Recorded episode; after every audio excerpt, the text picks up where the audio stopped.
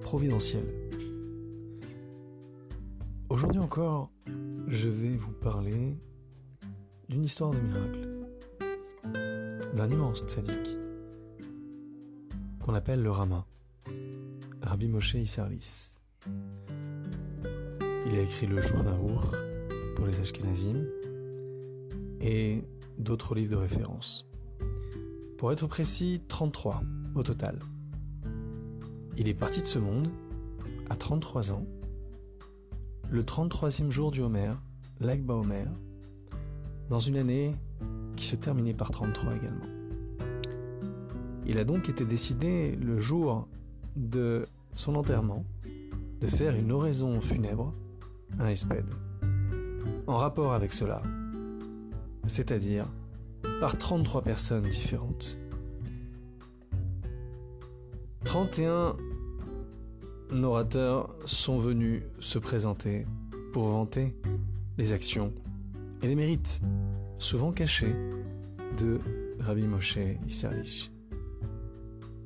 Puis, pour la 32e, il fallut attendre que quelqu'un se lève et dise oui, j'ai quelque chose à dire.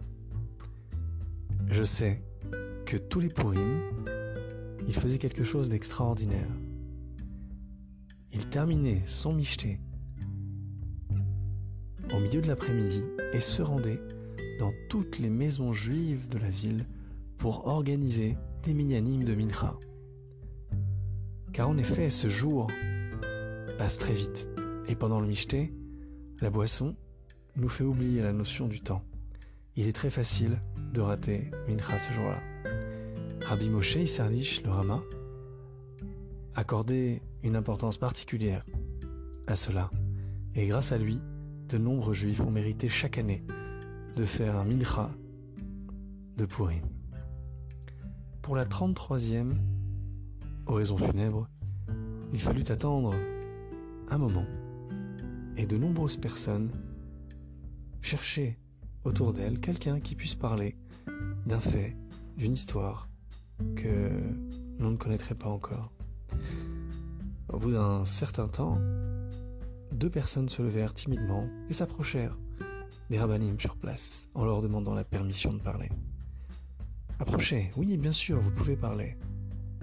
C'est que, dirent-ils, nous avons fait le serment Rabbi Moshe Isserlich de ne pas le dévoiler jusqu'au jour de sa mort. Nous pensons être quittes de notre serment et pouvoir dévoiler ce secret aujourd'hui. Allez-y, parlez, vous êtes libre. Au contraire.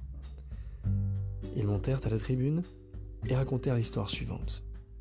Quelques années auparavant, à Cracovie, dans la ville du Rama, sévissait une épidémie terrible de peste qui emporta beaucoup de gens, dont de nombreux juifs. Cette épidémie perdurait dans le temps. Rabbi Moshe faisait tout son possible en prière, en limoudim, en ségoulotte aussi, pour faire disparaître cette épidémie, mais elle ne s'arrêtait pas. On lui a caché du ciel la raison de cette épidémie et la manière de l'arrêter. Il en était fort troublé.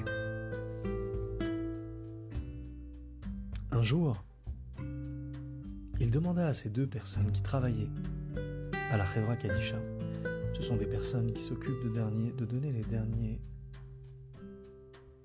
ornements aux morts, c'est-à-dire de pouvoir le laver et le présenter pour pouvoir l'enterrer.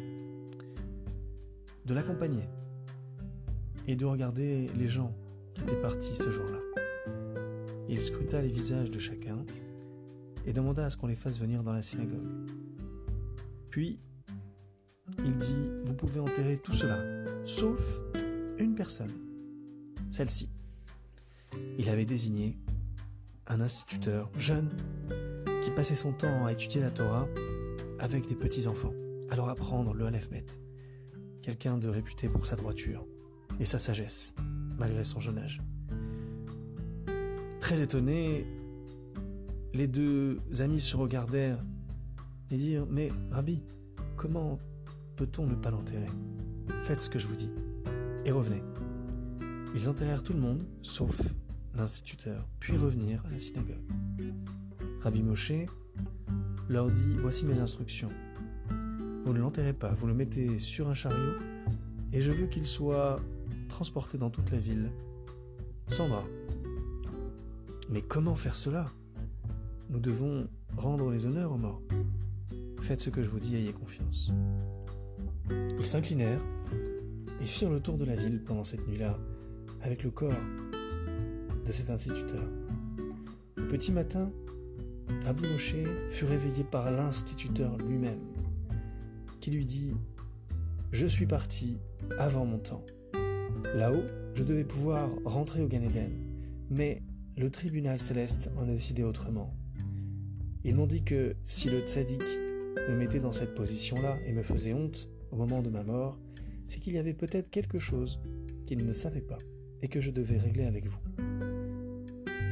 Rabbi Moshe Isserlich, je vous en conjure, libérez-moi.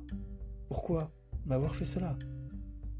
Rabbi Moshe lui dit calmement Parce que tu es une personne droite, sage, et que tu as beaucoup de mérite.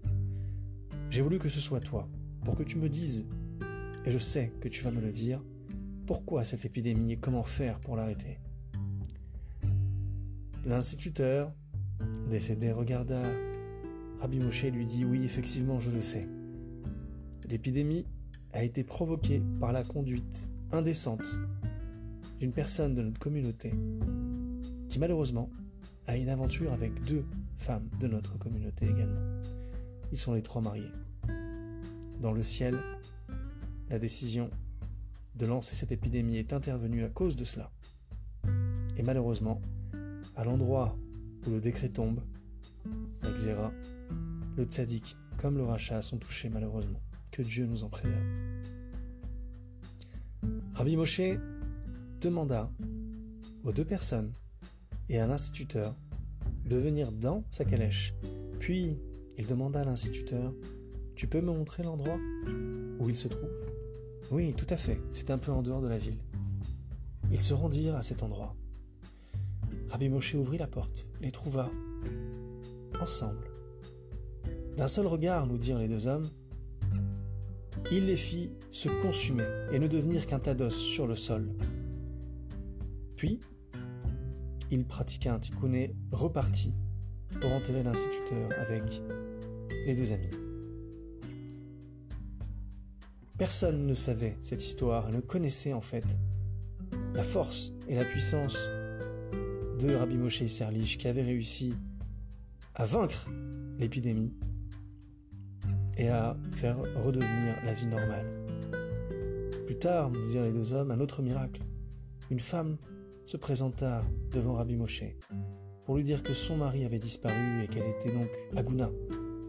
Et son statut lui interdisait de se remarier tant qu'elle n'avait pas la preuve que son mari était soit décédé, soit lui donnait le divorce. Rabbi Moshe, au grand étonnement de tout le monde, et du Beddin de Cracovie, la déclara libre.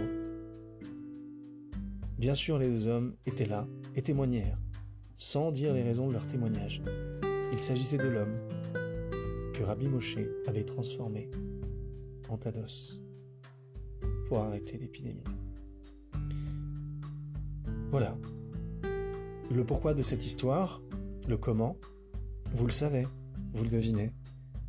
Nous avons besoin des tzadikim les tzadikim peuvent nous aider, doivent nous aider, et nous aident en permanence. Nous devons invoquer la clémence de Dieu et faire en sorte que dans le ciel, les tzadikim, et sur terre, les tzadikim, intercèdent en notre faveur pour que nous vivions une belle vie et que nous puissions pratiquer les mitzvot comme avant, aller à la synagogue, organiser des minyanim, faire des seoudas des choses tout à fait simples, banales, mais qui aujourd'hui ont pris tellement de sens, qui nous manquent à tous. De recréer le lien qui nous manquait dans notre communauté à tous. De repartir sur de meilleures bases et de prendre conscience que les conseils des tzadikim sont précieux. Ils nous font vivre. Ne t'éloigne pas de leurs conseils ni à droite ni à gauche. Rabbi Nachman de Breslev nous parle et nous dit dans ses conseils que l'homme sur terre doit s'efforcer de parler tous les jours avec son Créateur, doit des doutes. C'est une avoda de parler de ses problèmes, de sa vie. Il y a une manière de faire, je vous mettrai en lien d'ailleurs un cours et également un feuillet pour pouvoir apprendre à optimiser sa Ibo des doutes. En faisant cela, nous renforçons le lien avec Dieu et nous créons quelque chose de très particulier. Votre vie, notre vie, va changer avec la des doutes. Nous devons faire exister quelque part à chaîne sur terre. Et grâce à cela, il n'y aura plus de dinim, plus aucun mauvais décret, et que du bon pour tout le monde, dans la joie, la bonne santé et la largesse. Amen. À très bientôt.